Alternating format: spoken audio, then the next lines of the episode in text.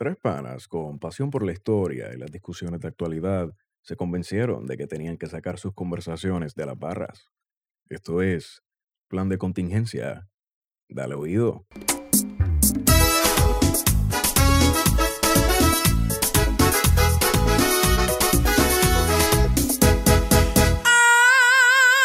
Ayúdame Dios mío a poder controlar mi lengua. Ay, ayúdame Dios mío a poder controlar mi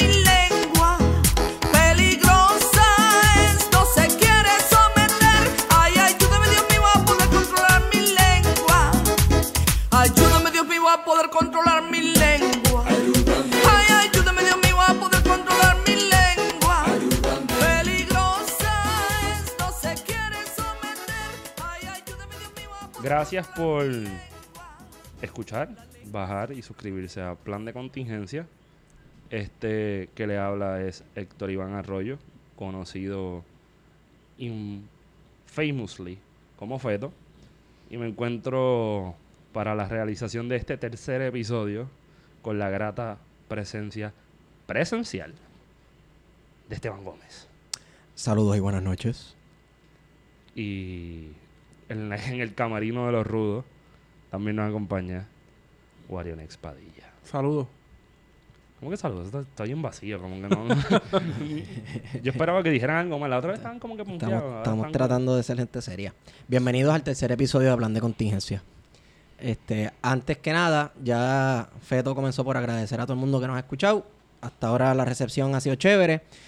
Eh, pero tengo que hacer una pausa para agradecer a una persona específica. Eh, voy a decir el nombre solamente. Quiero agradecer a Isabel. Eh, Isabel contribuyó a este podcast en la forma de pagarnos un six pack de cerveza para que nos los tomáramos mientras mientras teníamos nuestras conversaciones, pues porque aparentemente se disfrutó mucho lo que estábamos hablando y qué sé yo. Así que gracias Isabel, eres la mejor, keep it coming. Cualquier otra persona que quiera colaborar en confianza. Gracias Isabel por contribuir a, a seguir llevando estas conversaciones fuera de la barra. Y Sí, poder sí, llevarlas sí, a sí. internet. Perfecto. Fuera de la barra y con- escogemos la, la- este lugar y lo convertimos también como en una mini barra. A la trinchera. A la trinchera, exacto. ¿Verdad? que Estamos transmitiendo en vivo desde Río Piedras, Puerto Rico. Curiosamente, las cotorras hoy estaban escondidas porque estaba a 100 grados. Hasta Sí. la brea estaba sintiendo el calor. Ha hecho calor, ha hecho calor. Esta semanita ha sido una semanita bien interesante. Se nos hace difícil cortar para llegar a qué tema vamos a usar. Porque es que, vamos, como diría mi panita Hierro, la subnormalidad ha salido a flote desde el domingo, domingo por la mañana. Desde el domingo de la por la mañana. Sí, yo creo que la semana pasada terminó una semana bastante intensa. Y no tuvimos descanso. El domingo empezó la campaña de los, de los coi- astrólogos y Fortaleza. Qué fuerte. Eh, una campaña intensa en las redes, tirando los talking points desde temprano, eh, lo que iban a hacer el spin, este y empezaron con Nicaragua. Fue, fue interesante ver que desde las 10 de la mañana esta, estos tuiteros objetivos, neutrales, eh, librepensadores, defensores de la, del mundo libre, Paladines de la justicia. paladines de la justicia, de la moral latinoamericana, estaban, No te pongas así, no te pongas así. estaban hablando de Nicaragua y yo decía, coño, qué raro, están hablando de Nicaragua un domingo, cuando a esta gente le importa un carajo lo que pasa en Nicaragua, es más, la mayoría de la gente en Puerto Rico ni siquiera sabe dónde queda Nicaragua. ¿Tú no crees que ellos confunden Nicaragua con Belice? Bueno, No saben lo que es Belice yo, tampoco. yo, yo, Coño, me fui, me fui fuerte, ¿verdad? Sí. yo no sé, pero...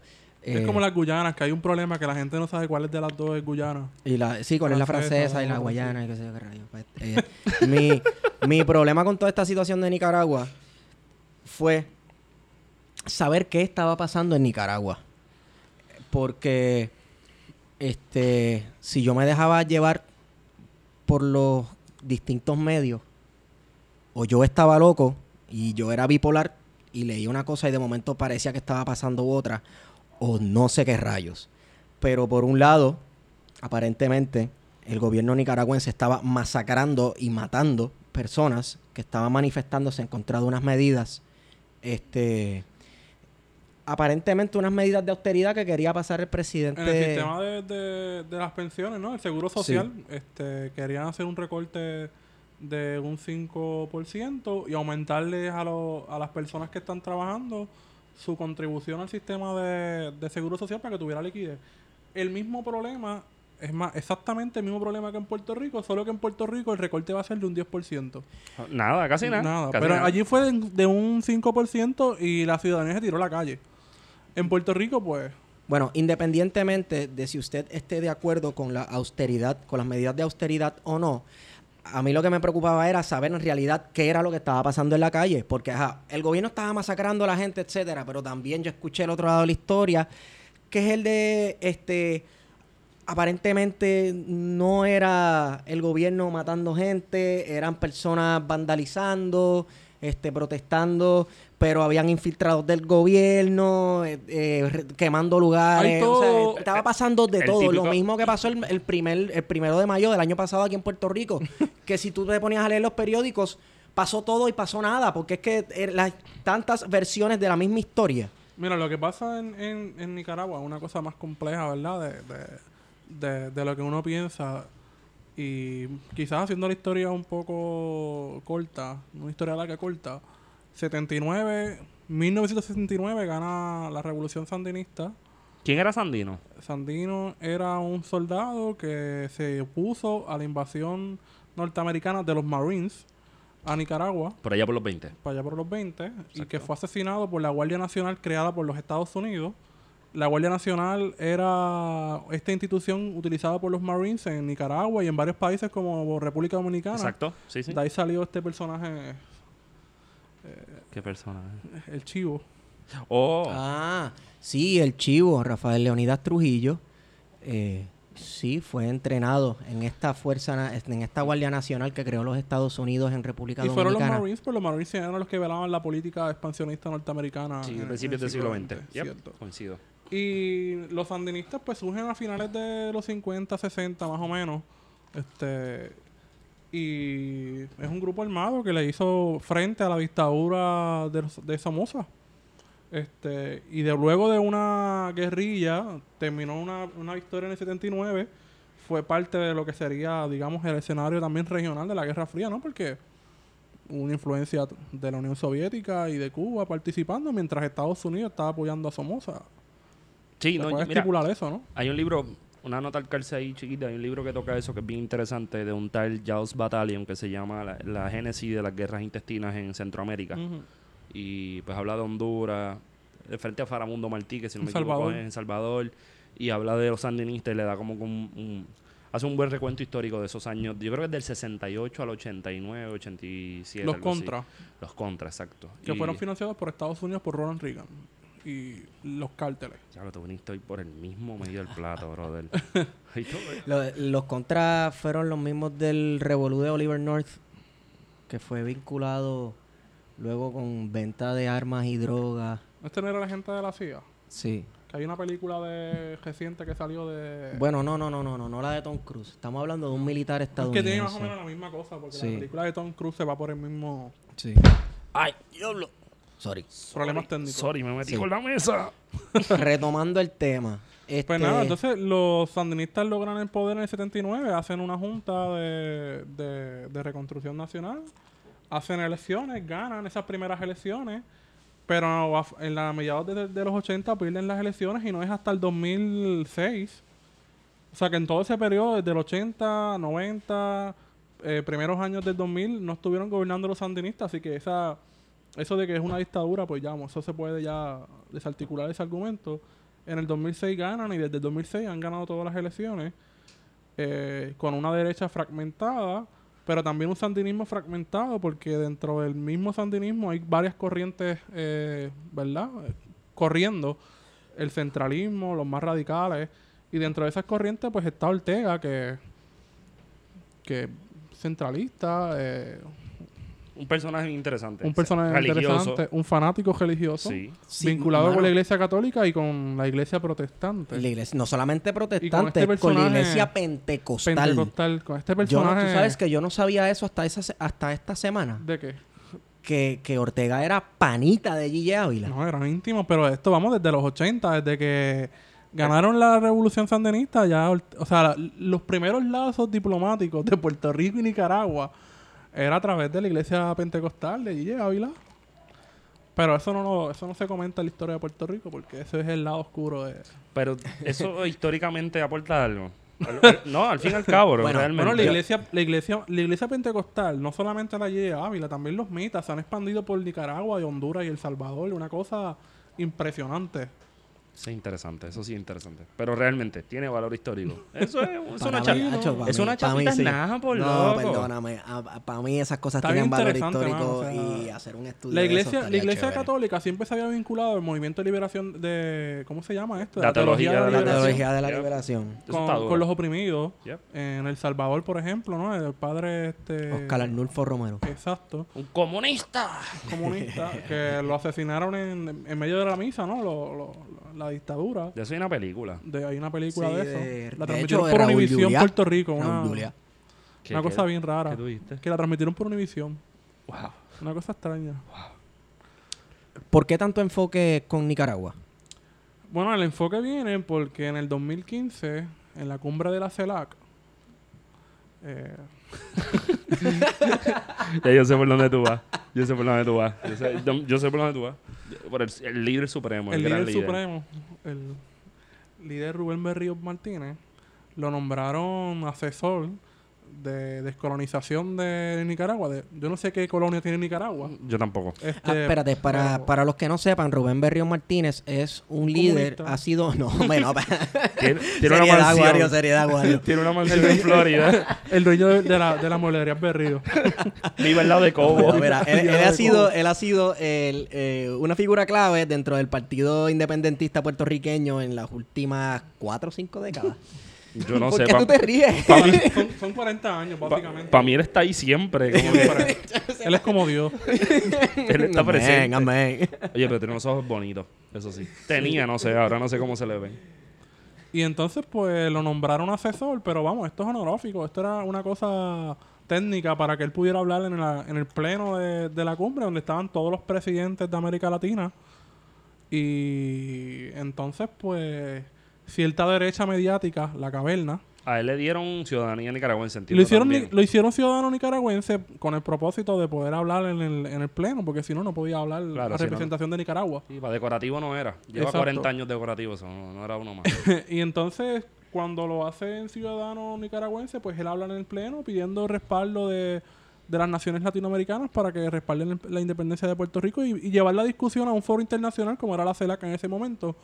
En un momento en que la izquierda latinoamericana, pues ciertamente tenía una presencia en varios países.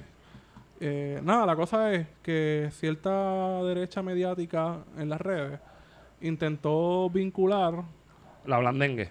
sí, Ok. intentó vincular o ha intentado vincular los sucesos del, de la CELAC 2015 dijiste. de 2015. Ok. ¿Y estamos en qué año? 18. 2018. 2018. Eh, como que Rubén básicamente apoya, o sea que lo que Rubén dijo en el 2015 legitima las acciones que sucedieron la semana pasada en Nicaragua. O sea que Rubén estaba apoyando la violencia en, en Nicaragua. O sea, eso es También se- completamente ridículo, No, puñeta. si se esto que- está cabrón. Si se querían ir más alcohol, pues también podían atribuirle algo allí y que se murió ese par de añitos. Exacto. Sí. Sí. Pero lo curioso es que no buscan fotos de Gigi Ávila, porque yo creo que nadie sabía que Gigi Ávila tenía una relación tan directa con Ortega, que hasta, hasta le dieron un premio. Pero eso era, eso era el Ortega revolucionario. No, no, Ortega, cu- cuando Gigi Ávila murió, eh, hay un mensaje de Gi- del comandante Ortega dando un duelo nacional por la muerte de Gigi Ávila. Sí, sí, pero cuando la foto que yo vi que es de los 80 o los 70. Sí, desde, lo- de- sí, desde... Él está, él está en uniforme verde. Sí, verde- cuando era verde comandante. monte. Sí, sí, o sea que es otra. porque hay una transformación de Ortega de comandante a político y ya... Sí, sí, sí, por eso. El, el que A esas ideas de... Sí. De comandante a político a dictador comunista. Ajá, que para nada tienes que... Para nada es comunista, porque... Pero vámonos por parte. Vámonos por parte. Hay algo que me, me interesa sobre esto. Sí. Y yo creo que te lo había comentado. A ti, Wario. A ti, Wario. Y era que. Bueno, los perros están ladrando y yo espero que no se oigan en esto. Entonces. Nada, yo creo que Mira, pero déjame terminar eso, porque, porque quiero, sé que tienes un lead ahí bonito. Rubén Berríos y el PIB, el, el 2%, el 2%. el mítico 2%. En, en una semana nos convertimos sumamente importante en una No, amenaza un peligro. nacional para todo el mundo. O sea, realmente ese 2%, vamos, esa es Y la... están contando el PIB, o sea, porque no están contando a los que est- están fuera del PIB. Exacto. Como que el PIB, Que sería el ese- 2.005 no sé, vamos a, vamos a redondearlo a 2, a 3. a 3, vamos a redondearlo a 3, pues para que te vayas contento. Sí. Lo redondeas a 3. No, pero a 3 incluyendo los que no están dentro del partido. No, pero esos son como 5, vamos a ser honestos. ahí Señores, señores, bueno, un chin de gente. No mucha gente. Está bien. 2% de no pueden ganar poquito. elecciones. Seis gatos. Pero ¿qué pasa?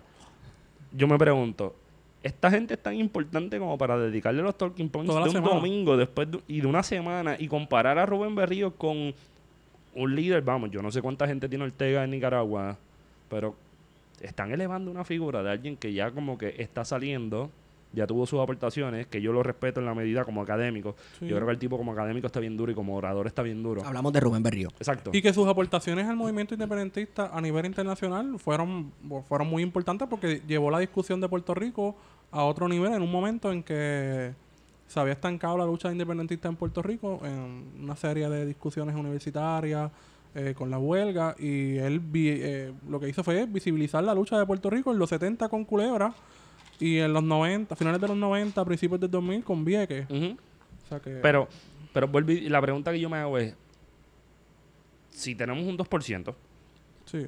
que como dice Esteban, un chin de gente, contra los partidos políticos que tienen una maquinaria que empujan ideologías de derecha en el país y que ya se están convirtiendo ya en discursos naturalizados. Ya la gente los tiene tan sembrados que se los viven y no, Sí, no que los cuestionan. que, que el comunismo va a entrar por Cabo Rojo y que van a venir, este, qué sé yo, submarinos y... Sí, todo, todo, todo- mano, es que eso es como La- realismo para, mí, mágico. para mí, la más curiosa es esta cuestión de que eh, gobiernos extranjeros, enemigos de los intereses estadounidenses, están financiando eh, campañas de, yo, no, de yo no sé qué rayo, campañas de yo no sé qué rayo en Puerto Rico. Si es verdad que están financiando, están eh, gobiernos extranjeros enemigos que nos escuchan, están votando los chavos. No sirve.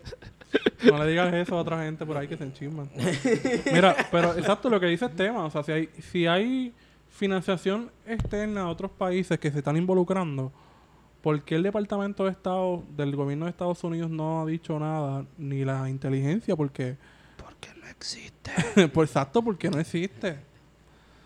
Pero ajá, la pregunta era, me imagino que va por... por Están agrandando, la pregunta yo me la contesto con ¿qué está pasando? Están agrandando algo que no existe. están agrandando para antagonizar a una situación que está pasando en Puerto Rico muy en concreto. Y esa situación que lo estábamos discutiendo por los otros días, tiene que ver que en Puerto Rico está surgiendo un movimiento pequeño, pero bastante sonado, de que se puede convertir en un movimiento antiamericano, en tanto y en cuanto la Junta siga haciendo una serie de actuaciones de unos movimientos que están llevando a la gente a confrontarse con la realidad colonial que estamos viviendo, de imposición. Y eso yo creo que le atemoriza a mucha gente de la derecha de que dentro del mismo PNP con un Tomás Rivera Chats, que últimamente ha estado con un discurso El comandante en jefe Tiburón Blanco. alias Ho Chi Minh, que ha bajado unas líneas esta semana que... Vamos ahí ahora, pero yo creo que eso es lo de la fábula del, del gigante y la mosca. mm, ¿Sabes? Porque es una fábula que me enseñó un querido profesor. No lo voy a tirar en medio para que no digan que es un profesor de izquierda que lava cerebros Lava en la. UPR. porque esa fue otra discusión que a mí me voló la mente. Sí, porque claro, porque como la, la- la situación de Nicaragua fracasó de antagonizar al movimiento independentista, pues entonces apoyamos entonces ahora a, movernos a los profesores de la universidad, porque la Universidad de Puerto Rico pues es un centro donde la gente se pone a pensar y critica, es un espacio de, diálogo, de, de- de- vamos, de crítica al gobierno y, y el, el discurso se movió de Nicaragua a atacar a los profesores. Pero es que yo no, yo, yo no los entiendo. Yo no lo entiendo. Mi precedente es que el tipo más marxista que había en la universidad era Pichi Méndez. Pichi Méndez escribió en los 70 y en los 80 los libros de análisis marxista más grandes de la historia de Puerto Rico. Y Ajá. terminó saliendo un anuncio de televisión apoyando a García Padilla. Claro, y la mayoría de los, de los supuestos, de la supuesta izquierda académica de ciencias sociales, Son unos melones. Vamos a hablar las cosas como unos son. pomos y unos melones.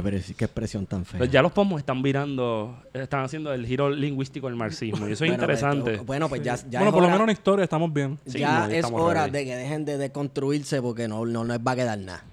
Pero ajá, se movió el discurso en la misma semana atacar entonces a la universidad. Pero, y volvemos, la universidad está cogiendo cantazos por todos lados. No está tan organizado, el movimiento estudiantil, hay que ser honesto, no está organizado Sí, no. a- mirando, vamos, al 2010, a los, los y 90, está los desgastado 80. y es natural, es un proceso natural de, después de salir de una huelga que costó bastante, donde se polarizó la situación universitaria, la Bueno, y comunidad que salió dividida. donde aparente, o sea, no se vieron tal vez unos resultados que se querían lograr. Este, la gente se desgasta, se desanima física y emocionalmente. Y somos seres humanos que queremos resultados inmediatos. o sea, Exacto, porque nuestras necesidades son inmediatas. Oye, llevas como que. Este sería el tercer episodio que tiene esa muletilla, necesidades inmediatas. Me gusta. Pero me es es que darle forma, hay que darle forma, es me verdad, gusta. es verdad, es verdad. Este. Un saludo a Peter Miller que nos escucha. Peter. Los otros días dijo que, que estábamos pendientes de su programa. ¿En serio dijo eso? Sí. No, tú estás jodiendo. Sí, no, la lectura yo, yo sé que era nosotros. No. No puede ser, tú tienes que estar tripeado. no, no puede ser. La Dijo algo así como que los jóvenes estaban pendientes de su programa, que si no quiere que no lo escucháramos. Pero es que a mí me gusta escucharlo. pues No hay nadie más salvaje en el viejo este de la radio AM que él. These guys are calling me savages. Mira, este, en verdad, yo voy a buscar una cerveza ahora mismo.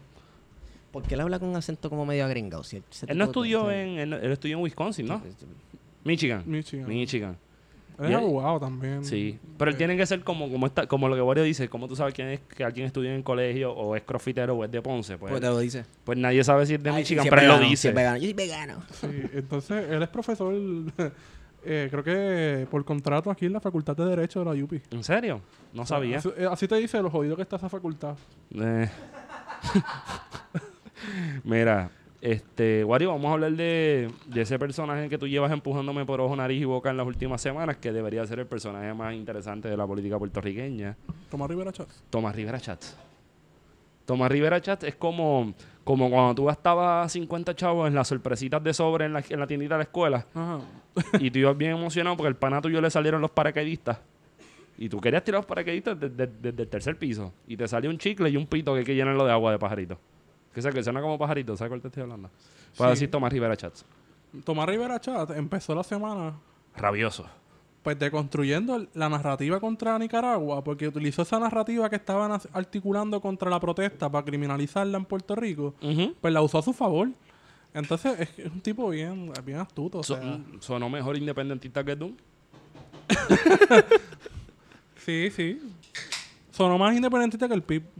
Pero es que lo, lo gracioso de Rivera Chats es que, aunque am- vuelvo y digo, no es santo a mi devoción, lo estoy No. siguiendo por culpa tuya, que me estás diciendo, ah, mira lo que él dice, que no dice tantas porquerías. Dice porquerías porque hay que hacer la, hay que cernir lo que dice y al final pues Claro, uno tiene que hacer la lectura general y, de- y después uno sacar las conclusiones. Pero ese hombre salió con un comunicado ahí que yo lo puse en Twitter y, y yo ni siquiera podía creer que yo... O sea, vamos, el tipo es un demagogo. No vamos a, Sí, a- no. a glorificar lo que él es. o sea, sí, no, tipo- yo no lo estoy romantizando. Pero... Estoy jodiendo con la figura de él por... Y tiene doble vara, porque el tipo tiene doble vara. Es demagogo y siempre jala para su equipo. Tremendo tipo. Pero que se atreva a hablar tan claro de lo que está pasando. Porque en ningún momento él dijo como que nosotros estamos... Eh, ¿Cómo digo? Que no suene... Ya estoy enredado. Era... Rivera Chat plantea en un momento dado en ese post que eso se podía dar en Puerto Rico. Lo que se estaba dando. Y que la única cosa que yo digo que está medio raro es que él está echándole la culpa 100% a la Junta cuando él también es culpable de Cuando todas esas es cosas que han pasado. sí, sí. Y eso está... Sí, no, porque él usa el discurso, lo, lo deconstruyó, lo, lo viró al revés, pero no para culpar al gobierno que ha sido responsable y en buena medida ha trabajado en colaboración con la Junta, sino para culpar a la Junta. Él tiene una guerra abierta con Carrión. O sea, es la realidad. Pero lo mismo que hemos hablado siempre, esa guerra abierta con Carrión, es de verdad él defendiendo los intereses, qué sé yo, de los puertorriqueños, o eso es discurso populista para decir, míralo ahí, el campeón del dos. pueblo. Vamos a hablar de la Junta para que para yo subirle el eco para que Esteban venga y se tire un, como un intro de la Junta. Versión española. Esteban, no tengo, todavía no te he subido esto. Dame un segundo. Ok, ahora. en un lugar del Caribe, de cuyo nombre no quiero acordarme, no ha mucho tiempo que vivía un político de los de lanza en astillero, Adarza Antigua, Rocín Flaco y Altísimo. Su nombre, Tomás Rivera Schatz, defensor de la patria puertorriqueña, líder del movimiento estadista enemigo de la Junta de Control Fiscal.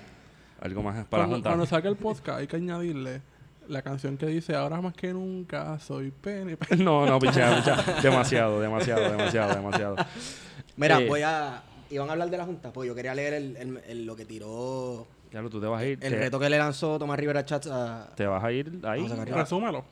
Ad verbatim. Es que yo no soy bueno resumiendo, yo lo puedo leer completo. Bueno, él, él lo citó para el primero de mayo, que ya eso viene como una Ah, bueno, pues, el, el primer comunicado fue sobre la lucha en Nicaragua, diciendo que en Puerto Rico va a pasar exactamente lo mismo. Exacto. que- y Y y que él está legitimando la protesta. O sea, él no le está quitando ningún tipo de, de le- de legitimidad. O sea, No, él él está aprobando la propuesta. No, él le está quitando las medias a Ricky. Exactamente. Sí, porque Ricky no tiene... Un saludito a Ricky que quiere hacer que la gente en Estados Unidos vote en contra de... O sea, de la gente que no apoya a Puerto Rico, pero él no tiene control de su propio partido. Mm. No, tiene unos, tiene cuantos rebeldes, tiene unos cuantos rebeldes en el partido. Sí. Menos Tate Johnny. Johnny es tremenda mascota. Él es bien obediente. Sí, es súper obediente. ¿Cuál sería la raza de perro más obediente? Los Johnny Méndez. Johnny Méndez. Hombre, no. Mira, la Junta de Control Deja el Fiscal... cantazo en la mesa. Sorry. Sí, ¿qué fue lo otro que dijo la Junta? El que dijo Tommy de la Junta. Bueno, no, es que los estaba citando para el primero de mayo A Carrión. a Carrión. A Carrión. Eso fue a Carrión, no la Junta. A tres palitos. Y que hay el primero de mayo en Capitolio. ¿En el Capitolio? Ah, sí, una manifestación. Ya, eso lo están tirando ya. acá. No, no va a ser así que lo están tirando ya al medio de carne molida para ver qué pasa. Hay una manifestación de los sindicatos. De, bueno, de una parte de los sindicatos. Dame un break, Esteban, teoría de conspiración. Hazme intro de teoría de conspiración. Nos fuimos. Todo es posible en el Caribe. Está bien, ya. Ok. La tercera dimensión. Loco, lo van a tirar al medio. Y Carrión no se ve que sea un tipo que sepa defenderse. Carrión no da, no da cara. O sea, Carrión nunca. Bueno, a mí me sorprendió la entrevista con. Con Fonseca. En No, televisión. No, pero, sí, de eso. eh, fuera de ello, no se atrevería a ir al Senado. En el Senado, de hecho, me sorprende porque hoy estaba viendo en Twitter, en el Twitter del Senado, que compartieron un video de Juan Dalmao y de Denis Mar que presentaron unas medidas para, pues, si no podemos, jodemos. Y lo compartió la página oficial del Senado, que nunca comparte nada de esa gente. Y entonces están utilizando el PIB para joder a la Junta, porque ellos saben que la- su discurso oficial de la- del Senado es tirarle con todo a la Junta. O sea, que hay rumor de guerra y de Hay funeral. rumor de guerra y de funeral. Mira, Pero ¿por qué se- Eh, eso no se da en el vacío? el asunto de la cita a la... A, al Senado. al Senado no, porque mira, mira ¿Cuál lo que fue la advertencia? Él, él, ok, este es, mi, este es mi punto de vista sobre la estrategia de Tomás Rivera Chats citar a- al señor Carrión, tres palitos, a, al Senado. Es un win-win situation. Si él va para allá, se, se va a formar la del Tetingo. Porque, no sé, las protestas a veces se caldean y le van a gritar y le van a decir cuánta cosa. Tal vez están contando con que los ánimos se caldeen cuando ese señor se aparezca por allí. Entonces, si eso ocurre, ya tienen con qué este, tirarle a los manifestadores. A los manifestantes, ¿Tú eres manifestadores. ¿Qué es eso? Soy un morón. Ya tienen con qué tirar a los, ya tienen con qué tirarle a los peluces y si no se aparece, el señor Carrión es un cobarde. Porque Sí. se le citó públicamente a un duelo de caballeros. Eso es cierto. Diablo, como el de Barbascapo con Con- Muñoz exacto, Rivera. Exacto. Eso es cierto, porque entonces Tomás Rivera Chapa va a barrer el piso con él por la... O sea, Falta que se quite el guante y le haga ¡pah! y le den la cara así con él. Y le diga como le dijo aquí a Batia. No, no lo dije, por favor. No te vayas controversial, por favor. esa fue una pelea épica. Fue la mejor. Sí, e- esa y lo de la pecosa. No le llames pecosa a esa bandera. No le llames pecosa. O sea, Además Yo di de- mi vida por ella. Además del, del Iwo Jima, el Iwo Jima puertorriqueño, que es este pesquera. Oh, de la sí. Procuraduría, Procuraduría de la Mujer. De- la de la bandera. mujer. Chico, date quieto. Gracias Esa, a Isabel esa por las palabra es cervezas. impronunciable. ¿Verdad, mano? Eso fue el día que, que pesquera con, con un chorro de criminales peludos, comunistas, de derecha. Con Doña Miriam. Oye, doña una- Miriam está bien clara, loco. Doña tipa es Marta Hankel. yo, no, sé- yo no sé ni de quién carajo tú estás hablando, pero sí, doña Miriam está bien clara. O sea, doña Miriam ahora mismo está en un momento de su Cabrón, vida. tú no sabes quién es Marta. No, Marta no sé, de verdad. Yo también, ¿qué? No, no sabes, está No, bien. no sé quién es, ¿verdad? De verdad. Está bien. Después hablamos fu- Bueno, fuera estábamos, micrófono. estábamos, fuera estábamos hablando micrófono. de Miriam y quería este, interceder con el tweet de la semana. Que por coincidencia Lo vamos a adelantar ahora. De hecho, la semana pasada no tuvimos tweet de la semana. no, tuvimos tweet de la semana, pero quiero, como la mencionaron, pues quiero traer el tweet de la semana. Vamos a intentar con cada episodio este, traer a colación el tweet más legendario. Te voy a poner eco, Eh, tweet de la semana. Hazme la presentación, grandiosa. Tweet de la semana. Ok, ya. Eh, la tuitera que produjo el tweet de la semana es Miriam Ramírez, este, conocida figura pro estadidad en Puerto Rico. Y Trepapostes también. exacto, 27 de Una abril. revolucionaria. Sí, es una revolucionaria. El 27 de abril del año 2018 de nuestro Señor Jesucristo tuitea lo siguiente. ¿Y por qué se creen que los bancos promueven el depósito directo y que su dinero esté en el banco? Porque ese dinero les representa millones de dólares al año en intereses y beneficios. El dinero de Unidos por Puerto Rico está generando miles y miles y miles de dólares en intereses para alguien. ¿Para quién? Ahora yo añado, ¿para quién? ¿A quién se refiere? Con interrogante. Sí, o sea, eh, Miriam Ramírez deja esa interrogante para alguien. ¿A quién se está refiriendo Miriam Ramírez? Grandes intereses. Grandes intereses. O sea, ella está aceptando Una que, crítica al capital. que A no, y no solamente eso, una Mira, crítica a Unidos por Puerto Rico. Vamos a ser honestos. Eso no es una crítica ni al capital ni a Unidos por Puerto Rico. Eso es tirar la piedra y esconder la mano. Esa doña sabe lo que está haciendo.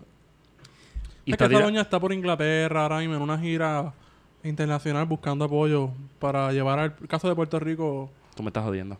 No, no, no. estoy ante las. Naciones Unidas. No, no.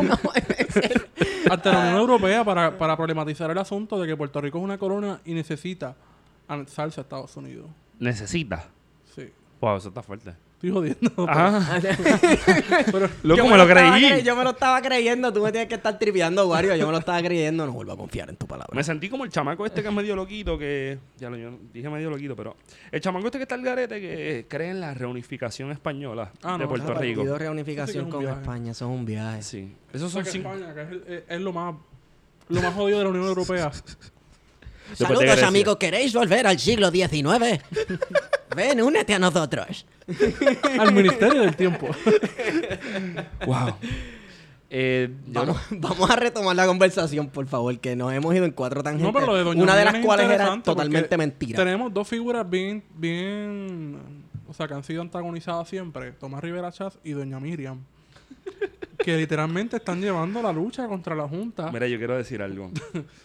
Esto te dejo con eso, pero es la primera vez que yo me acabo de dar cuenta que yo, cuando yo me, propu- me propuse hacer un podcast, yo jamás pensé que iba a estar hablando de Doña Miriam y Rivera Chat en un mismo segmento, en una misma oración, en un mismo día. Desde el día en que yo nací, eso fue ¿Qué lo tú que yo pensabas? ¿Que iban a estar hablando de Mars? de No, Angels, no, no. Probablemente De íbamos Castro, La, plusval- la plusvalía. Esa la otra. plusvalía. de la hacienda azucarera y la plantación en el Caribe. No, no, mano. De verdad que no. Está bien, mete mano, era eso, que simplemente me siento bien defraudado por mí mismo. es bien loco. Es el tiempo, es el tiempo. ¿Sabes? Como que el momento que estamos viviendo está cabrón. Bueno, ayer Corea del Norte y Corea del Sur hicieron las paces, ¿sabes? Mira a ver si ¿Se dieron un pase? También. Puede ser, nadie sabe lo que pasó en ese cuartito. A mí, yo vi el video de cuando Kim Jong-un este, saluda al presidente de... Que le da la mano. Sí, al presidente de Corea del Sur le da la mano y se lo trae para Corea del Norte. Lo pone a cruzar la raya, se da un abrazo. Y después los dos cruzan la frontera hacia Corea del Sur y están paseando, agarrándose de mano. ¿verdad? Para mí ese momento fue increíble y yo me sentí, wow, estoy viendo un momento histórico como cuando los chamaquitos en los 60 vieron el primer hombre pisar la luna. Sí, eso es que no es una teoría de conspiración de que no ocurrió lo que sea. Pero yo me sentí así como que estaba viendo algo tan y tan brutal e histórico pasando ante mis ojos. Entonces, confírmame, pues no estoy muy seguro. Entre Corea del Sur y Corea del Norte nunca hubo este un tratado de paz. Lo que hubo fue un armisticio, un cese al fuego. O sea, que estaban en guerra prácticamente. Sí, nunca se acabó. Desde el Exacto. 53. Entonces, 53. 53. Ya. Sí. Eh, ¿Se firmó ya un tratado de paz? Está en ese proceso. Empezó ayer. Empezó ayer. Ok. Empezó ayer. O sea, y es, el, es el, el encuentro más serio que ha habido. Porque no ha habido otros otros otros otros encuentros. Sí, sí, sí. En el 2000 y en el 2007, Kim Jong-un. Y en el 92 Kim hubo un acuerdo para sacar las armas nucleares con el otro presidente, el, el pai de, de Sí, Kim Jong- Kim Jong-il. Kim Jong-il. El otro es Kim Il-sung. Sí. Recuerda que el nombre Kim es el apellido. Es el apellido, sí, es al revés. Sí. Es al revés. Pues eso es interesante. Porque a mí lo que me vuela la cabeza es que yo veo estos dos coreanos que hacen un momento bien Kodak. Yo estaba, yo me puse sentimental, gordo. Yo me emocioné realmente porque, como dice Esteban, eh, estábamos presenciando un momento histórico porque el, el tema de Corea es básicamente una extensión de la Guerra De la Fría Guerra todavía Fría. Sí. en este momento. Entonces tenemos eh, en un espacio muy corto de tiempo eh, la apertura de Cuba, la muerte de Fidel Castro, este, la paz entre Pero no las que, Coreas. no que Fidel no está muerto, no que el socialismo había muerto y que era el fin de la historia. Ay, picha eso. Esos son los 90, loco. Lo único bueno de los 90 es la ropa. Y algunos discos de Alanis, de Alanis Morissette, más La nada. ropa con esos pantalones trepados sí, y la gente todo grunge pegándose tiros en la cabeza. Estoy hablando de la Jordan Hetero, no estoy hablando de otra cosa. Heroína. Loco, deja esas voces. Este, Sí, no, no. en, en tan corto tiempo, yo creo que tantos cambios ocurriendo en el mundo y también me pregunto, ¿verdad? Muchas personas ya están pues queriendo atribuir cierto Ay, no vayas por ahí, por favor. darle cierta gloria, cierto este crédito al, presi- al señor presidente de los, Estados, eh, de los Estados Unidos, Donald Trump. Eh, yo no sé, bueno, él sí hizo ademanes y aguajes de estar metiendo presión en la situación y brando con China por un lado, Corea del Sur por el otro, etcétera. Eh, hay gente que dice que Donald Trump tuvo algo que ver. Yo escuché Este- premio Nobel. Bueno, pero si se lo ganó sí, Obama. pero hay gente, si se lo ganó Sí, se lo Obama, ganó Obama, exacto. si se lo ganó Obama y ve, ve- a Libia y a Yemen hoy día. Este, si se lo ganó sí, Obama, pues que se lo gane Donald Trump, exacto, se lo gane Donald Trump no es nada. Este, pero ¿qué ustedes creen? ¿Eso fue este la culminación de un montón de procesos diplomáticos, coyunturas históricas, políticas, etcétera, que llegaron a su clímax en, en estos días? Este, o tal vez ahí Estados Unidos metió la mano a favor de una reunificación o un proceso de paz. Dale, Wario, pica adelante. Yo voy después. Trump es una figura que es impredecible políticamente. O sea, un, un día dice algo y en ese mismo día cambia de, de- de pensar.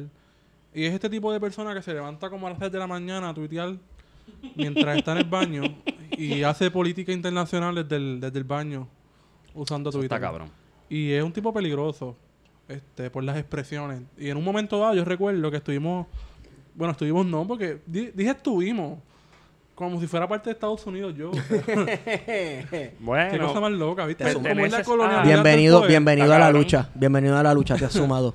Pero, ajá, en un momento dado yo recuerdo del año pasado que, que Estados Unidos, o yo no sé si fue ahora, que Estados Unidos y, y Corea del Norte tuvieron una escalada eh, fuerte Sí, a punto de una guerra, ¿verdad?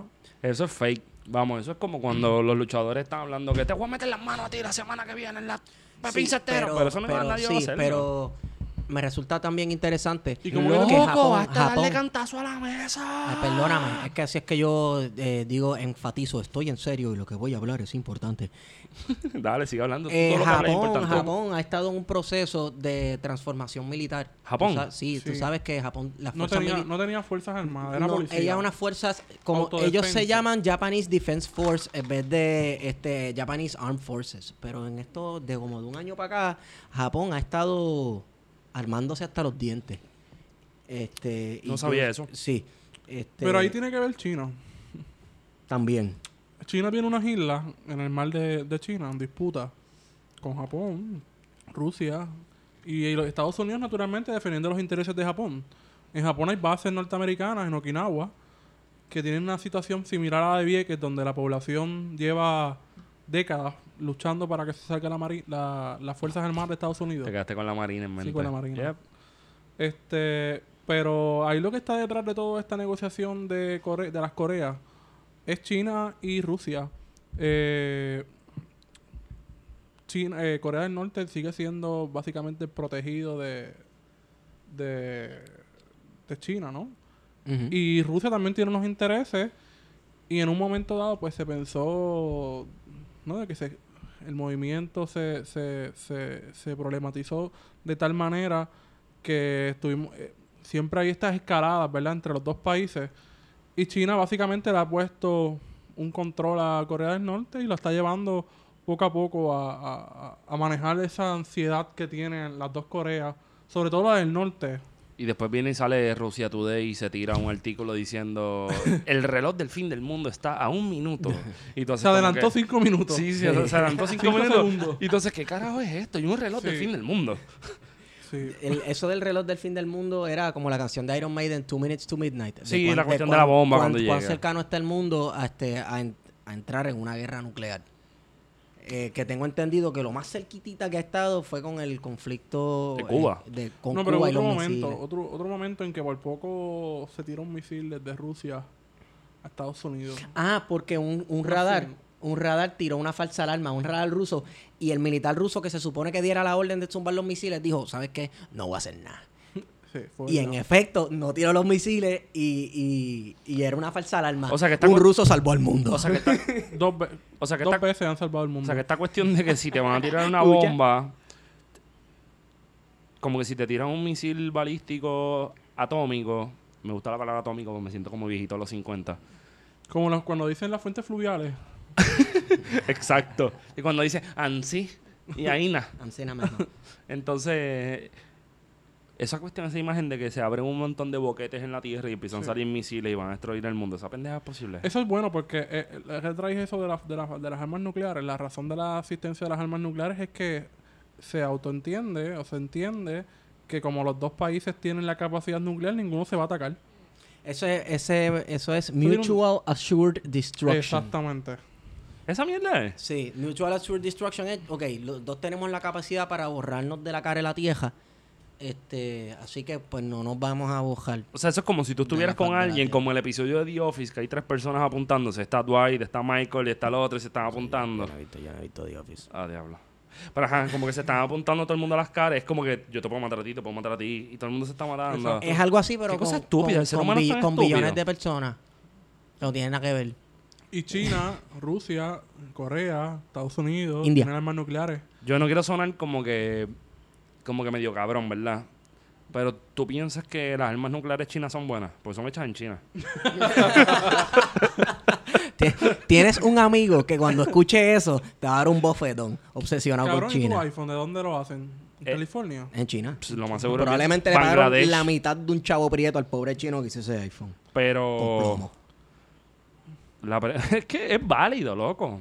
Este miren, se suponen que entonces en la península de Corea vamos a hacer un recuento histórico corto. A partir del meridiano 38 en el 53. Porque hay un meridiano 38. Pero eso es más viejo que la guerra. El meridiano 38 viene igual que la división de Alemania. Después de la Segunda Guerra Mundial. Ay, Wario, dale, saca la pasión.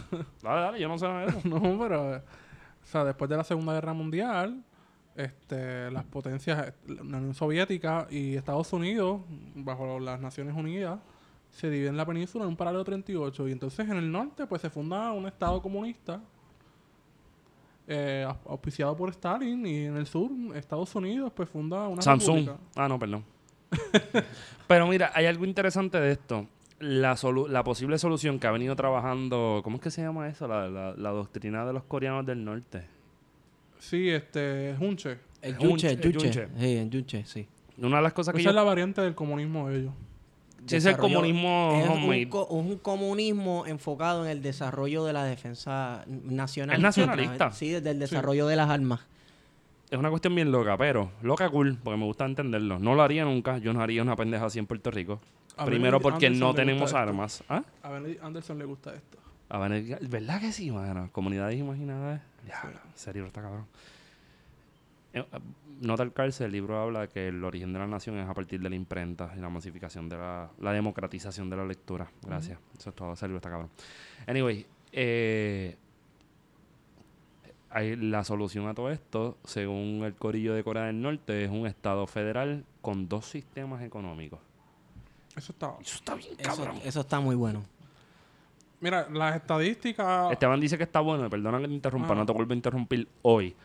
Él dice eso porque a él le gusta la solución de dos estados en Palestina e Israel, pero Palestina, tú sabes, yo- porquito. Me van Pero a tripear, me van a tripear traemos- por eso. Traemos a Palestina, entonces podemos hablar también, porque ya que estamos hablando de naciones imaginadas, de las geografías imaginadas de Edward Said con Medio Oriente. Está bien, te estás yendo muy Ya profundo. ¿no? bájale, bájale, bájale. Con calmita, con calmita. Hay que llevarlo poco a poco, pero lo llevamos.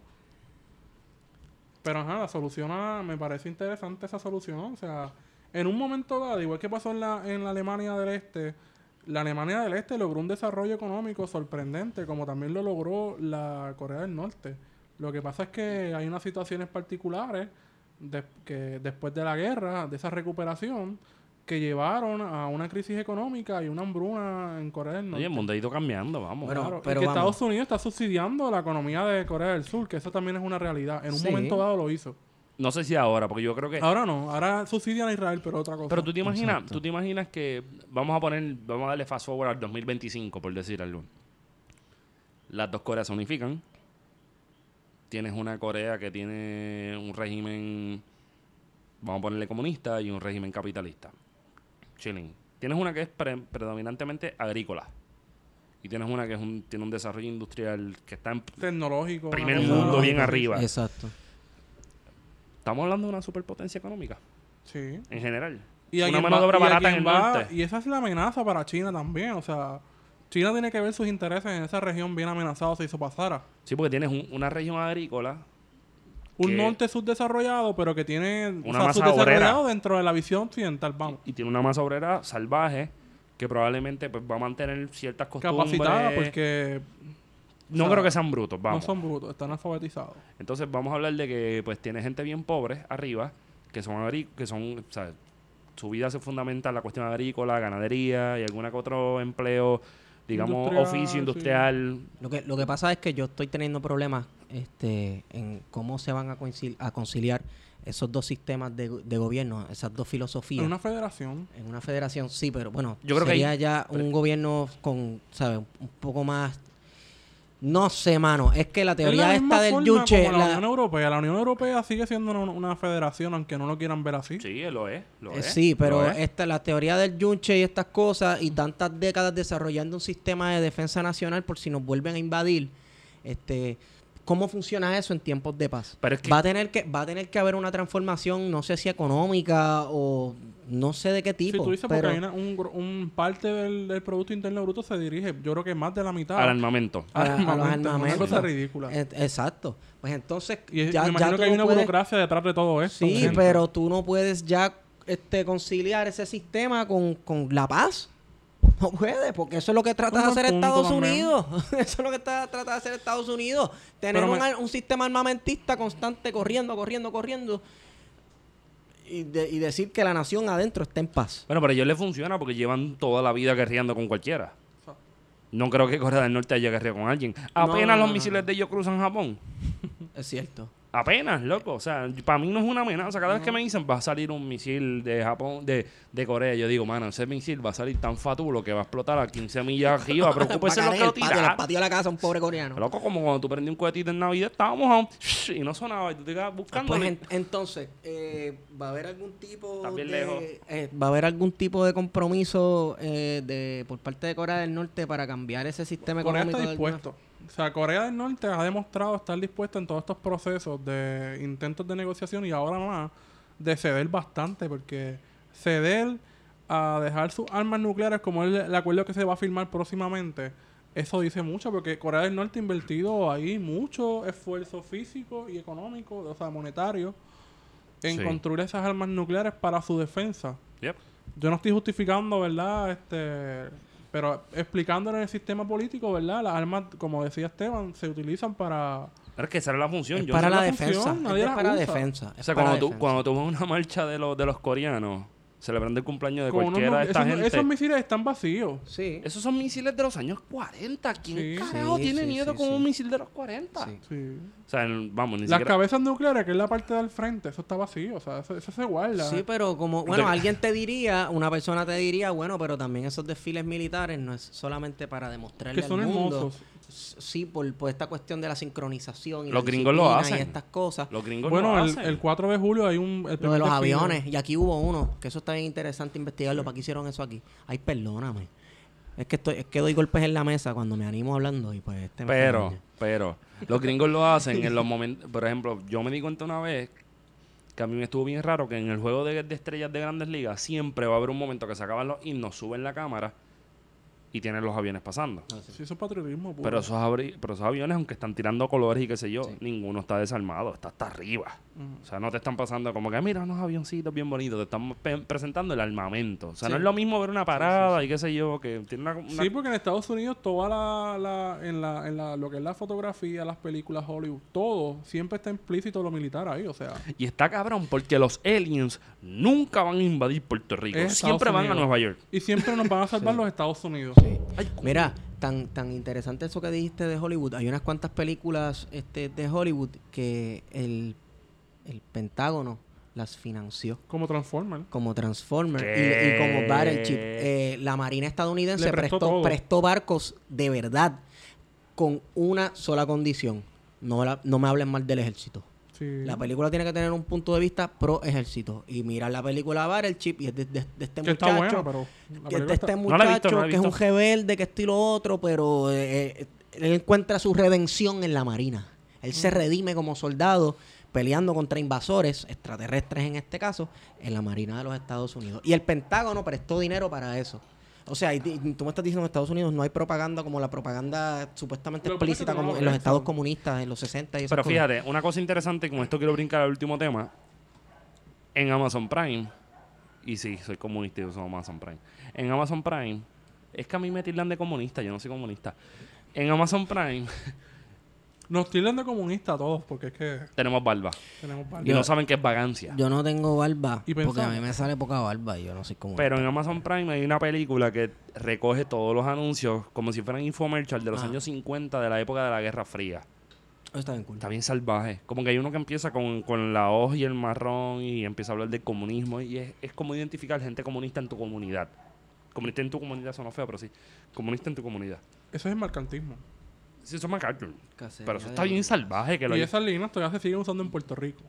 No, esa se ha reinventado. Se ha reinventado, pero es lo mismo. O sea, Vamos. de otra forma, Bueno, pero, tienen las mismas líneas Eso, eso, pero perdóname, ahora eso va cambiando porque hemos hablado de la apropiación del discurso antiimperialista, anti de esto, anticolonial, Sí. eh, por parte de ciertos sectores de la política puertorriqueña. De que la nada- extrema derecha, que se han exacto, que no, los, que en- no los utilizaban. me, quedan dos, quedan- me quedan dos temas que me resultan interesantes. Muchos temas, poco tiempo. Tenemos muchos, pero voy a tirar este y con eso la discusión se pone bonita.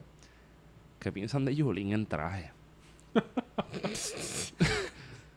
¿Viste? Porque yo siempre la veo con gorra, con camisitas de la Yupi, con, Con botas pañoleta, con botas Yo pienso que ella debió haber ido en uniforme militar solamente para joder. ¿sabes?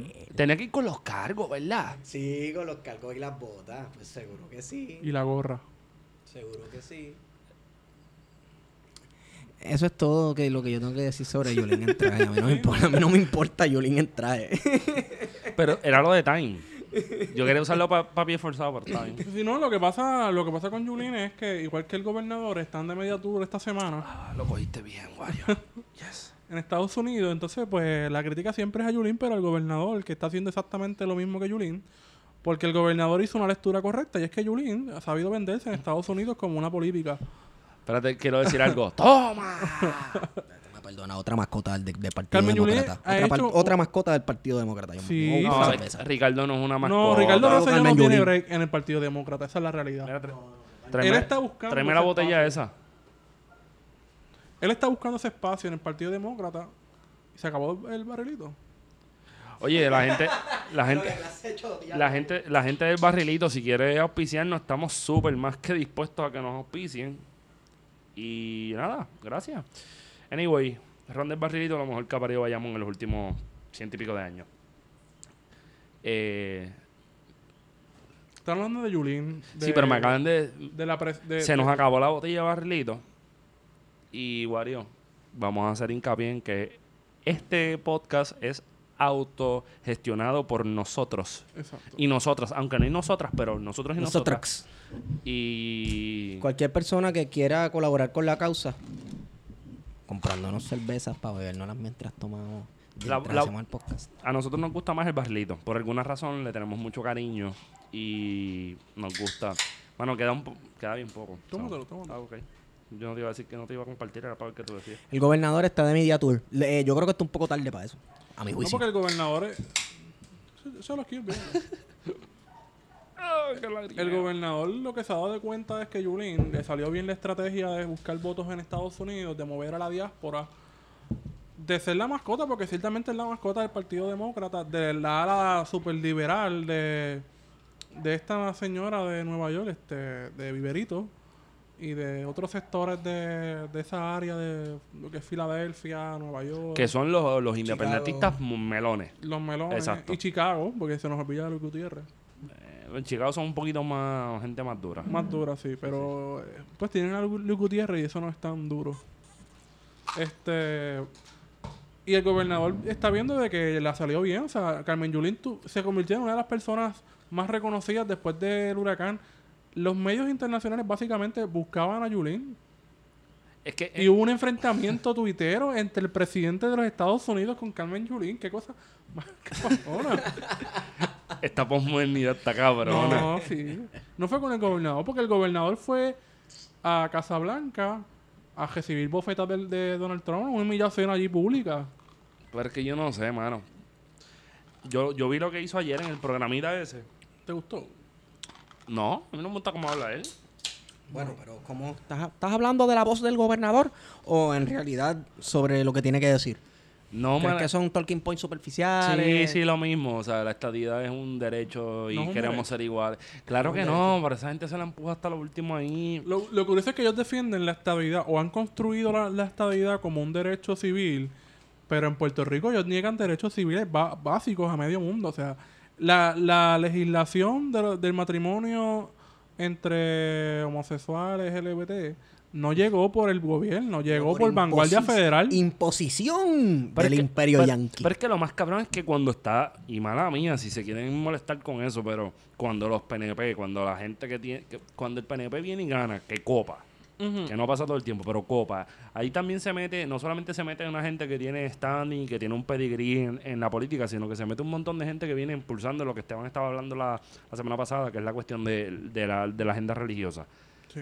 Que es, esos, esos fueron quienes subieron este al, al iba a decir al régimen a esta administración. Sí, hay una base. régimen es una definición política, o podemos Sí, decir sí, eso. a lo que régimen, lo que rige. Este y yo no sé, yo estoy hablando mierda porque yo yo soy parte también de, Eh, de esa santos, co- yo me puedo santos, contar como santos, parte Los santos. ¿Qué? Los santos. Qué santo. Esto es un bache. Yo no quiero un bache hoy. Vale. Pero. Los santos. Mira, Anyway, espérate, estaba diciendo. Yo me. Yo no sé, no puedo hablar mucho de los pentecostales y esas cosas porque yo soy parte de esa comunidad. Y. Hay muchas cosas que. Muchos comportamientos que yo entiendo por parte de esta comunidad de pentecostales a la cual yo pertenezco. Pero ¿por qué te trabas? ¿Pero por qué te trabas?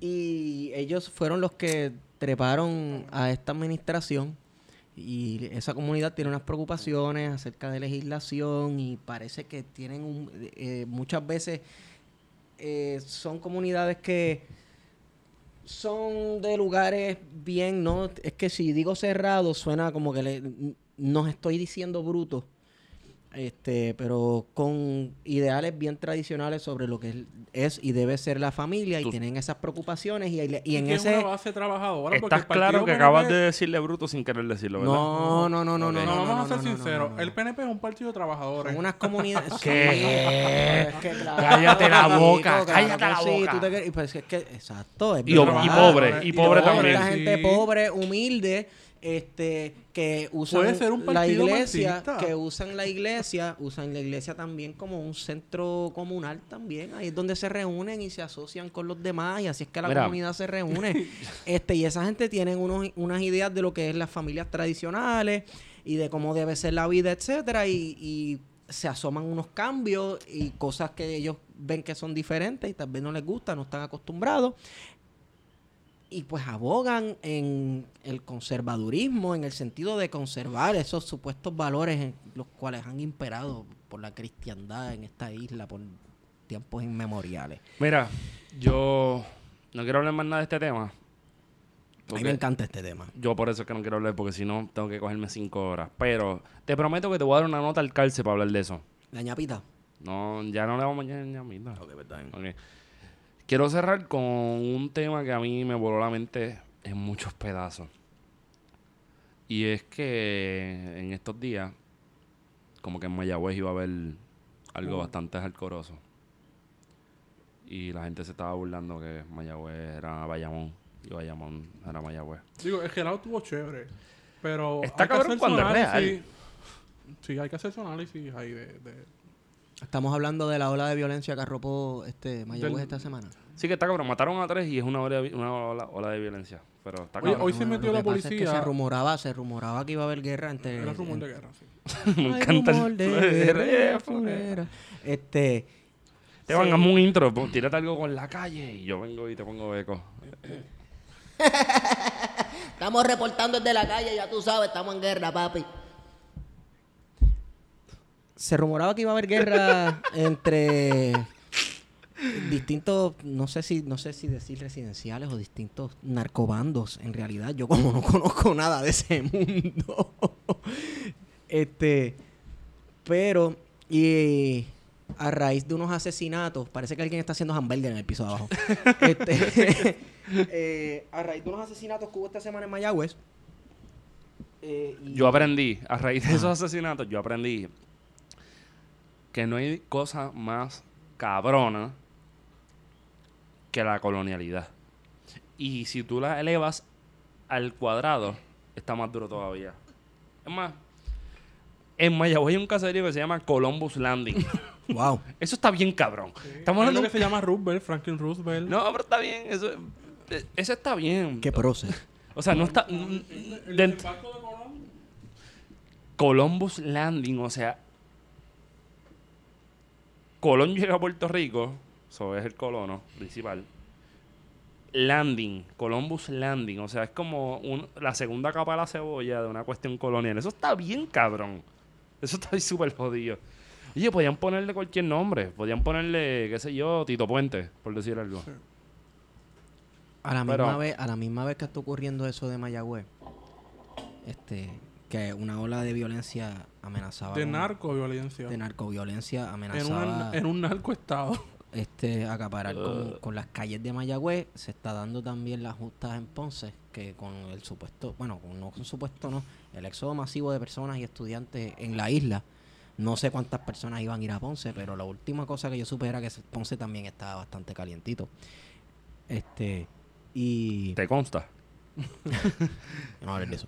Este, Sí, no, pero el caso de Mayagüez, ¿verdad? En Mayagüez nunca había pasado, como dice este, eh, Héctor, nunca había pasado este tipo, una ola de violencia así porque los crímenes que pasan en el área oeste Son se quedan local. Sí, son a machetazos. Son a machetazos, Le robaron cuatro cabras a alguien allá arriba en, En el Moca pelean maíz. por vaca, o sea, En Moca. Pero de ahí no sale el niño fla- Ay, perdón. el niño genio. Dios mío, ¿cómo te vas a decir eso? Pero que el recinto de- universitario de Mayagüez haya cancelado clases un día, Eso está cabrón. que las escuelas públicas de los residen- dentro de los residenciales hayan cancelado sus clases y que no nos hayamos enterado hasta el miércoles. Está cabrón. la cancela, espérate, Espérate, espérate, Eh, yo no sabía el eso. recinto cancelaron clases no el miércoles, eso. pero las escuelas de los, de los residenciales llevan dando sin clases una semana. Bueno, porque el titreto está ready. Está fuerte. Ah, o metieron sea, a alguien dentro de un baúl. y eso no lo sabíamos en el área metropolitana. Tú sabes, tú yo lo sabía porque yo soy de Cabo Rojo. Pero la Y gente que... estás igual que Luis Armando. Nadie te pregunta y lo baja. Saludito a Luis Armando. Mira, eh, está cañón que en las escuelas de la comunidad tengan que estar pendientes a lo que está pasando en la calle para saber si operar o no. Sí, no, mira, tú sabes que hoy mi hermana me estaba enviando una foto. Mi hermana vive en uno de los residenciales. Y me estaba enviando un video porque hoy hubo un operativo de patrullaje intenso por los residenciales. Totalmente innecesario porque tú no tienes que exponer a la gente a estar pasando por este esta situación de que te vayan a registrar tu casa. De que la policía se tire con sus helicópteros, dos helicópteros, a registrar casa por casa. O sea, eso totalmente innecesario. Este, y esa fue una de las situaciones que, que estuvo pasando. Espérate, tú me estás diciendo que un operativo estilo mano dura. Claro, 90. mano dura. Sí, es mano dura. Ok, esta es, eh, yo creo que esta es la tercera vez que eso se intenta. No, la mano dura de los Bueno, 90 Alejandro no. también intentó mano dura, ¿verdad? No. Con la Guardia Nacional en un momento. Sí, pero Sí. no, pero no fue lo mismo. La No. mano- no es lo mismo. No, no, yo he visto visuales de los 90 y eso era intenso. O sea, eso, eso se puede comparar con la mano dura de Duterte en Filipinas. Saludito a los que. Bueno, pero mano dura de Duterte es, ah, se están portando mal en Vieques, yo borro Vieques. Eh, No, tíramelo, tíramelo en filipino. Que racista. No, es que no es racista, hablan así, es normal. Es normal, Ellos tienen herencia española, sea, una, import- una cosa Sí, Sí, por, eso es que, por eso es que ellos dicen, este, para que te- para que te- De José González. Se llama para que- Rodrigo. Rodrigo Duterte. Sí, loco. Ellos sí, ellos también fueron colonia. pero subieron salir de ahí porque fueron bravos. Pero. Después de una guerra sangrienta también. Mm. Yo. Lo único que tengo que decir sobre el tema. Digo, lo único, no, porque. Oye, discu- a mí me preocupa porque es que el Estado, tal lo como conseguimos el Estado, estuvo ausente. Está ausente desde antes de María El gran ausente, el Estado. y Pero sigue estando ausente. porque es un estado cibernético, un estado de que solo existe en el área metropolitana. Exacto. Un estado de selfies Tú y pasas- de. Facebook. La garita mohosa esa que está en la autopista. ¿Cuál es? Ah, sí, sí, sí, sí, la de Y abajo. ya, eso es, olvídate. De hecho, la misma gente de la Tú metropolitana- olvídate. Yo te escuché como. Se le está saliendo el entrenamiento La allá en los, montes de, en los montes de Pinar del Pinar Río. del Río. Yo no, sé, yo no sé si era militar o escolar tabaco, pero cualquiera de las dos brega. Cualquiera de las Este, dos cosas de comunistas. A mí lo que me lo que me jode es que eh, coincido contigo en la cuestión de que no estaba el Estado. Porque es que yo creo que el Estado también está improvisando. Sí, Pero entonces, si están nos vamos- tirando balas locas. Si nos vamos en la teoría política clásica, que vamos, cumple con el marxismo y con varias teorías más, el Estado es el que tiene el monopolio de la violencia. Sí, Como eso lo estamos discutiendo. Tú, y- tú y yo estábamos hablando de esto por teléfono, nosotros nos llamamos de vez en cuando, entre todos nos queremos y nos damos mucho cariño. Y ahí yo te pongo el ejemplo de Colombia. Colombia es un estado fallido en tanto y en cuanto el monopolio de la violencia no lo tenía el Estado, porque tenía dos guerrillas armadas que controlaban buena parte del territorio de, de- de Colombia. Más el narcotráfico. En Puerto Rico el monopolio de la violencia definitivamente no lo tiene el Estado, porque primero somos una colonia, una nación intervenida. Oh, te- me encanta. Ricardo Díaz Díaz, donde quiera que estés, te llevo, cabrón. Y en segundo lugar porque la realidad de- del caso es que el narcotráfico tiene un poder, o sea, vamos. Claro, porque, vamos, lo único que está moviendo la economía en Puerto Rico es el narcotráfico. La Pienso economía subterránea para que suene más lindo. Sí, para que Porque no- es multi- tiene muchas otras cosas más, otras, otras ramas que no necesariamente están vinculadas con el narcotráfico, pero que se clasifican dentro de esa economía subterránea. Exacto. Pero entonces, ¿qué es lo que está pasando? ¿Por qué el Estado no está? ¿Por qué la- Yo sé que la policía no responde, pues los policías están súper aborrecidos con lo que está pasando. Bueno, esta semana nos lo demostraron hoy. Vamos, una cosa es un policía de precinto que está... Ah, sí, sí. Que está que, Que operaciones tácticas y operaciones Bueno, pero espérate, especiales. espérate, espérate, ¿qué pasó hoy? Ah, que, que repartieron pollo pepper. Sí. Mucha solidaridad con el pueblo y... Sí, porque una cosa es Nicaragua, porque eso es lo que está cabrón de la derecha puertorriqueña. Nicaragua, mientras más lejos mejor. Sin Egipto, demuelen una, la pirámide por la libertad. Aquí va a salir Fortuño, yo te apoyo en esa pendeja. Ajá. Y va a salir Ricky. Pues, tírame Ricky, por favor. Yo te apoyo en esa pendeja. Y al final, como que todo lo que sucede en Puerto Rico no tiene posibilidad de moverse porque es que hay que tener ley y orden. Y la ley y orden empezó hoy cuando compañeros y compañeras maestras que tienen una babilla asquerosa porque la yo no quiero, yo quiero decir la mitad, pero la, la mayoría del país no le está haciendo caso en lo que están haciendo. Se tiraron a la calle desde las 4 de la mañana a tratar de paralizar el Departamento de Educación donde Julia Keller, además de estar cobrando un cuarto millón de dólares, hace sus push-ups y le llevan el desayuno de McDonald's de la Roosevelt. Pues perdí la línea, pero que se joda. Esa gente, pues fue, se tiró, se, se está tirando a la calle, porque es que, vamos, somos, yo, yo pienso que es el único país donde los maestros no valen un carajo para la gente. No, sí. Son comunistas los maestros. Sí, pero olvídate de eso, porque estamos dándole mucha línea Entonces, a eso. en la manifestación le regaron Pepper a, los- a los maestros. Le regaron Pepper. sí. Llegaron Pepper. A mí me dijeron que eran como seis guardias. Bueno, pues entonces, Tampoco eran me muchos. Imagino que lo que Bueno, pasó. yo vi más, yo vi como imagino una- que una- lo que pasó dos hoy que docenas de es lo mismo que va a pasar el martes. Martes primero de mayo o es el miércoles. Me gustaría que hicieran un análisis del martes sin que suceda. El y con martes, eso nos vamos. Ok, pero espérate. El, el martes yo te voy a decir lo que, lo que va a pasar. Lo mismo que probablemente pasó hoy. ¿Quién incitó a la violencia? Comunistas. Una gente va a decir que los guardias se pusieron guapos, otra gente va a decir que los maestros hicieron esto y lo otro, hicieron esto. fuiste de- neutral, de esta pa. cuestión. ¿Quién yo? yo es que no, espérate un momento, Estás, mano. estás Está- bien, es válido, es válido. pero No es que Bueno, porque tú y yo. loco. Es Tú y yo. mira, uno se pone a leer las noticias y depende a quién uno lea en el periódico o en redes sociales y depende a quién uno siga, es la versión de la historia que uno se crea. Entonces, Pero tú no le puedes creer a Quique Cruz. Porque, que- porque es un tipo que está hablando de Nicaragua y se tumbó 4 millones de pesos por vuelos que nunca llegaron a Puerto Rico. eso tú no te lo has esperado, ¿verdad, negro? ¿Qué pasó? este, este ha sido el final del episodio. de- No, no, no ha terminado el episodio, papi, tranquilo. pero no es ha que- terminado. Fue, Quique Cruz es una de estas personas que estuvo con este discurso de Nicaragua diciendo que los independentistas eran unos corruptos, Ese fue el mismo que... junto a unos panelistas. Y, y de la peor, perdóname, de la, o sea, Y murió con un populete. Yo lo escucho en radio. Murió Sí, con no. un populete. Está bien. ¿Cómo es que se llama ese populete? R- Ronnie Jarabo. Ah, diablo. Ya lo morí con ese. Es De todos, es, es ese. presidente de, de- de la Cámara, ¿no? De- Mo- fue de- representante, Tú puedes morir con quien tú quieras menos con ese. eso es un, un tipo mierda, pero... ajá. me fui por Que él te coja y te haga, pa- te haga canto. Isabel, me fui- Isabel, ya tú sabes que a esta entrada del juego nosotros estamos empezando a sentir el efecto. Te queremos, de verdad. Entonces, este, me fui por la línea del neutro por, por esta cuestión de qué es lo que va a pasar el primero de mayo. Lo mismo que pasó el año pasado. No. ¿Qué pasó el año pasado? Yo fui el primero de mayo a las manifestaciones. Yo no te En calidad, tú no me viste también a mucha no eres tan comunista. Yo fui, no, porque yo no soy como ni tan, yo no soy, pero yo fui en calidad. Con la música de Andy Montañez. Puerto Rico, patria mía.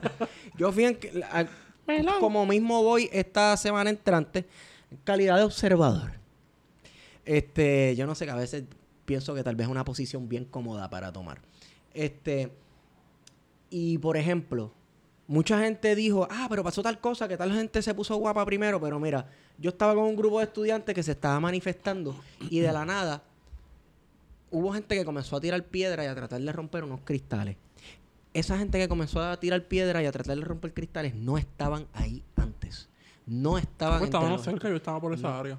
No estaban entre los estudiantes No, con quienes yo estaba, que a todos yo les veía las caras y ninguno tenía las caras Y uno sabe quiénes y de la son. nada y de la nada salen estos lleva- chamacos que yo no sé quiénes son de la nada a empezar a romper cristales y los mismos estudiantes de la UPR con quienes yo estaban comenzaron a gritarle nosotros no estamos con ustedes este ustedes no nos representan a gritarle un montón de cosas los chamacos pichando ¿de dónde salía esa gente? Claro, entonces si yo no hubiera ido eh, a la manifestación si yo no hubiera ido a la manifestación lo único que yo iba a ver era en televisión a los vándalos rompiendo ventanas que andaban con los estudiantes. Como yo estuve allí, yo sé que esa gente momentos antes no estaban y salieron de la nada. ¿Quiénes son? Yo no sé. Saludito a Denis Montalvo, Denis el vikingo, Libertad. Denis el santero, Hashtag Denis. Free. Free Denis, Denis, mi hermanito del programa de historia. Este, estoy contigo, estoy contigo, cabrón, no me quito. Y vamos para adelante. Entonces, este, por eso es que yo quiero ir esta semana entrante. Bueno, yo creo que el, el nivel de convocatoria va a estar bajo. Va a estar Eh, bajo. Sí. Va a estar bajo por múltiples razones, porque hay un desgaste en todo Puerto Rico. La gente está cansada de la Junta, pero no están dispuestos a hacer nada. Y ese dispuesto a hacer nada es ni siquiera manifestarse. Porque hubiese sido distinto si en Puerto Rico no hubiese cogido un cabrón huracán categoría 5. Vamos a Claro, por supuesto, Claro, porque ¿qué, obvio. qué la gente está pensando? Pues en las realidades materiales inmediatas Y Necesidades que son inmediatas. Llegamos otra vez. huracán. Chócala ahí, un que se oiga. Yes. duro, Son productos del huracán, esa es la realidad. La gente no está pensando en la Junta ni nada. La No, el gente está pensando, hay gente que está sin luz. Hay parte de, la de Puerto Rico que no tiene luz. Hay gente pasando necesidades en el centro de la isla, en la, en la área este. Pues mira, esa gente quizás están en contra de la Junta, pero No sé. Ah, yo no sé, yo lo que estoy pensando es que el primero de mayo trae una discusión interesante que yo creo que podemos bajarla por ahí y tirarla. Creo que es una buena idea eh, llevarnos la grabadora. el Sí, coger, mayo, una- coger par de audio, porque coger par de audio, grabar video. ahorita, Wario, tú este, dijiste que de momento, me acuerdo que estabas hablando de que hay un- crece un descontento a partir de la Junta. Y yo creo que eso tiene la misma posibilidad de aumentar que de disminuir. Que- disminuir, Sí, sí, mano, porque FEMA repartió todo, el ejército dio vuelta, Son, son visuales, son imágenes que Eh, tienen mucho peso. es el colono este de meme y tú sabes, lo- lo- la- los pantalones recogidos, las medias altas, las botas, el sombrero y entonces es rubio, se ve, se ve cabrón, yo quiero llegar a hacer eso, que no puedo ser. Pero a mucha gente tampoco le llegó, mucha gente se cuestionó. Este, Por eso te digo, es la misma posibilidad, o sea, no sabemos con qué nos estamos encontrando. Sí, sí. De hecho, tampoco sabemos. O sea, la- el mismo descontento. Los maestros con el cierre de escuela, salvo los mismos maestros, no se han manifestado. Estamos hablando de un gremio que tiene 40 mil maestros. Que si hablamos de los retirados, puede estar llegando a los 100 mil. O un poquito más, 200 mil quizás yo me puedo... me- si tirando números así, ¿verdad? De, de maestros este, retirados. De los pensionados, podríamos estar hablando hasta de un medio millón de, de, de gente. ¿Y dónde está esa gente? O sea, uno se tiene que cuestionar eso también. Bueno, eh, hay que contar con que muchos se fueron por Lando. Sí, pero, exacto. Sí, no, no, estoy de acuerdo que mucha gente se La fue verdad. porque la válvula de escape es esa, este, o sea, 65 pesos para irte a Florida. Eso existe, cabrón. 65 pesos. Frontier, hay una aerolínea nueva ahí. y que tú vas montado encima de la espalda de Atreyu. La guagua aérea, Montado en un carey. una guagua de la ama. Tú te acuerdas de Atreyu, ¿verdad? El, el perro que vuela, cabrón. No, de no, no, ese es. Falcor, ese es Falcor, Falcor. Ese es Falcor. Ah, pues, Se reía "Uh, cuando volaba. Pero ajá, qué sé sea, yo, cabrón. Yo acabo de jalar eso como cuando tenía 5 años. O sea, olvídate de eso. bien, bien 90. Super 90. Este. Pero mientras tengamos esa, esa existencia, esa válvula de escape, pues tampoco va a haber una posibilidad de un cambio de, de- de ese disgusto, porque el que tiene la capacidad de irse se va. mm. Se- quiero cerrar con esto. De verdad, quiero cerrar con esto. Dale, vamos. el gobierno va a manejar el primero. Yo pienso que lo, lo- voy a añadir un poco más, pero el primero de mayo va a poner en manifiesto, dije manifiesto, qué feo, ¿verdad? Este, va a poner en manifiesto las condiciones materiales inmediatas de un, movi- de un movimiento obrero, whatever. Y a su vez, va a ponernos a ver qué quiere hacer el gobierno. So, so, si, si el- am, am, me tiré el Peter, mala mía. ¿Qué- Dame un break. ¿Qué pasa? Si nos vamos en esa línea, existe la posibilidad de que si Ricardo hice silencio para que se oyera. si Ricardo es lo suficientemente babilloso y su corillo de estar hablando de Nicaragua, pues entonces tiene que sentarse a mirar cómo la gente se manifiesta en contra de la Junta y pase lo que pase. Y pichar. Sería la mirada, yo pienso, real. O bueno, este, que el discurso populista antijunta llegue a tal nivel Que él mire para el lado. que él mire para el lado y no haga nada ante el pueblo manifestando su insatisfacción con la Junta de Control Fiscal. Sí, porque el año, el año pasado prendieron un mueble de topeca en fuego en la Muñoz Rivera y eso fue que tuvieron que sacar siete camiones para pagarlo. O sea, vamos. Y entonces aquí, se- aquí vivimos de la exageración y no de la realidad. Como que todavía seguimos pensando que Puerto Rico es el centro del universo, es el ombligo de los gringos y que a, a Trump cuando se despierta le dan, este es el briefing de los Estados Unidos, dame hombre, este es el briefing de Puerto Rico y le jalan un archivo completo. Mira, esto es lo que está pasando, la burbu. Y tú como que, mira, cabrón. Con y Francis. Natalie Francis. Ay, Lo último que le esta dijo Bad. Bunny a yo no sé quién Sí, entonces yo no sé, como que no hay una realidad. Nosotros vivimos en un verdadero universo paralelo, donde todo lo que sucede aquí es un cabrón cuento de García. Márquez. Es un meme. Un Nosotros meme. somos un fucking meme. La isla meme. Pero yo estoy, yo voy a tirar esta con esto, dejo mi discusión, pues estoy hablando mierda. ¿Qué va? Y si esta gente, no te esquía, cabrón.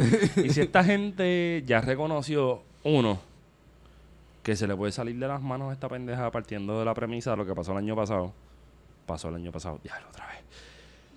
Porque esa gente llegó desde la milla. de- yo recuerdo salir de, de mi trabajo, que no voy a decirlo, salir de mi trabajo y que me llamen y me digan, ¿dónde tú estás? Saliendo de Torrey. Vas a recoger tres o cuatro personas que tienen pepper en la cara, están bien jodidos, los vas a recoger en tal calle y los vas a llevar a Río Piedra. Yo recogí gente que como tres días después todavía el carro apestaba a pepper. Y, cuando lo suelto que- me encuentro con Esteban. Esto es verídico, me encuentro. Esto, es- esto, es- esto es análogo. Esteban me escribe y yo estoy en Río Piedra. Esteban llega con el primo. Un saludito a Ricky. Ricky es legit. Yo estoy dándome un par de cervezas en el Bidis. Mala mía por el plug, pero con un zip pack estamos cuadrados. Nosotros nos encontramos ahí, de hecho, ¿te acuerdas? Sí, Porque después hubo una, un suceso de que la policía se movió para Río Piedra. para Río Piedras, iba a entrar. Sí, y el helicóptero iba a empezó entrar- a rodear el, iban a el entrar en la recinto. Pero si Esteban llegó donde a mí y me dice, mira lo que se encontró Ricky, era Un canister de un gas canister de gas lacrimógeno. que estaba vencido en el 2004. Sí. O sea, eso está bien cabrón. Querían sacar el excedente con nosotros. Parece. Ellos no tienen inventario ni siquiera, pero... Yo, ok. Mm, Lo que yo mm. tengo que... ajá. Ah, termino, pues estoy hablando mierda, pero termino. Es que existe la posibilidad de que la gente, que esta gente esté cuadrándose a partir de clase y no de ideología. Porque lo que he visto que se construye en las redes sociales es una cuestión de independentista que me estás viendo, que me estás leyendo. Porque es lo que he visto. Hay un independentista de derecha y uno de izquierda. Tú el de derecha no tienes tanta diferencia conmigo únete conmigo porque esta gente no tiene moral, no tiene escrúpulos y esta gente son los que están empujando proyectos en tal la lado. tal. barbarie. La barbarie, claro, civilización barbarie sería el debate. Eso no es lo que ellos están impulsando el domingo a partir de... El domingo, el martes. A partir de que se les acabó el proyecto, Caducó. Ya no hay... se acabó el discurso y entonces ahora tiene que unificarse una clase social dominante versus todas las otras clases que están pilladas en, en lo que sería el macramé social puertorriqueño. Bueno, pero en O sea, teoría... se lo tiro hacia ustedes a ver qué me dicen. En teoría el. PNP tiene una base trabajadora y pobre, o sea, sus orígenes son esos. Eh, que esté redefini- redefiniendo su discurso, pues parece parece interesante. Pero sí, ¿no? O sea, el- Partido Nuevo Progresista tiene sus orígenes en las bases, en, las- en la- las áreas pobres. Sí, porque recordemos que el Partido Nuevo, Nuevo Progresista eh, surge de una ruptura con el Partido Estadista Republicano. Con Miguel eh, García Méndez. Con García Méndez. Surge de una ruptura con que tuvo Ferre con García Méndez. Eh, la razón principal siendo escoger participar o no participar plebiscito en un plebiscito. 68. Exacto, uno de los plebiscitos. ¿Qué pasa? Por mucho, mucho tiempo, el Partido Estadista Republicano estuvo primero aliado por, co- este, con el Partido Socialista. Sí, los socialistas fueron aliados históricos de los republicanos por décadas. que Eh, tiene esa explicación, pero no vamos a entrar. Sí, tiene en- su explicación. Pero ya la gente este, había identificado que el Partido Estadista Republicano era un partido de riquitos. Y era el partido no de los que trabajaban las haciendas, ni los cañaverales, ni, la- ni los grandes negocios, sino de los dueños. El mismo García Méndez era un tipo que tenía un fracatán de chavo. Este, Pero si te das de cuenta, cuando se funda el Partido Nuevo Progresista con esta persona, este personaje que es Luis Ferré, eh, mecenas, industrial, este, una de las personas más ricas de Puerto Rico en ese momento. sí. Y Eh, feo. No, él no era feo. Yo, es que yo he visto fotos de Luis Aferré en los 30 y era viejito todavía. Luis- Siempre Luis fue Aferré viejo en siempre ¿Verdad que fue viejo? ¿Verdad que fue viejo? Siempre es como un Pero me gustaba su, su, su outfit con una guayabera con lacito, o sea, eso está adelante. Sí, que de hecho es Mira, como- la cosa es, que, que Ferré en su discurso siempre apelaba a los pobres. Eh, la estadidad es para los pobres, la estadidad jíbara. O sea que dentro de su narrativa siempre apelaba a estas comunidades desventajadas. Y Ferré también hizo unas cosas de, de justicia social dentro de su empresa, como el bono de Navidad, una serie de, de beneficios en sus empresas que le dieron... Embuste. Me fuiste en blanco. Fue cierto, o sea, no, no, eso es una realidad. Sí, sí, sí. Parece contradictorio, pero no. O sea, Ferré hizo unas reformas laborales muy interesantes que ahora el PNP está desmantelando.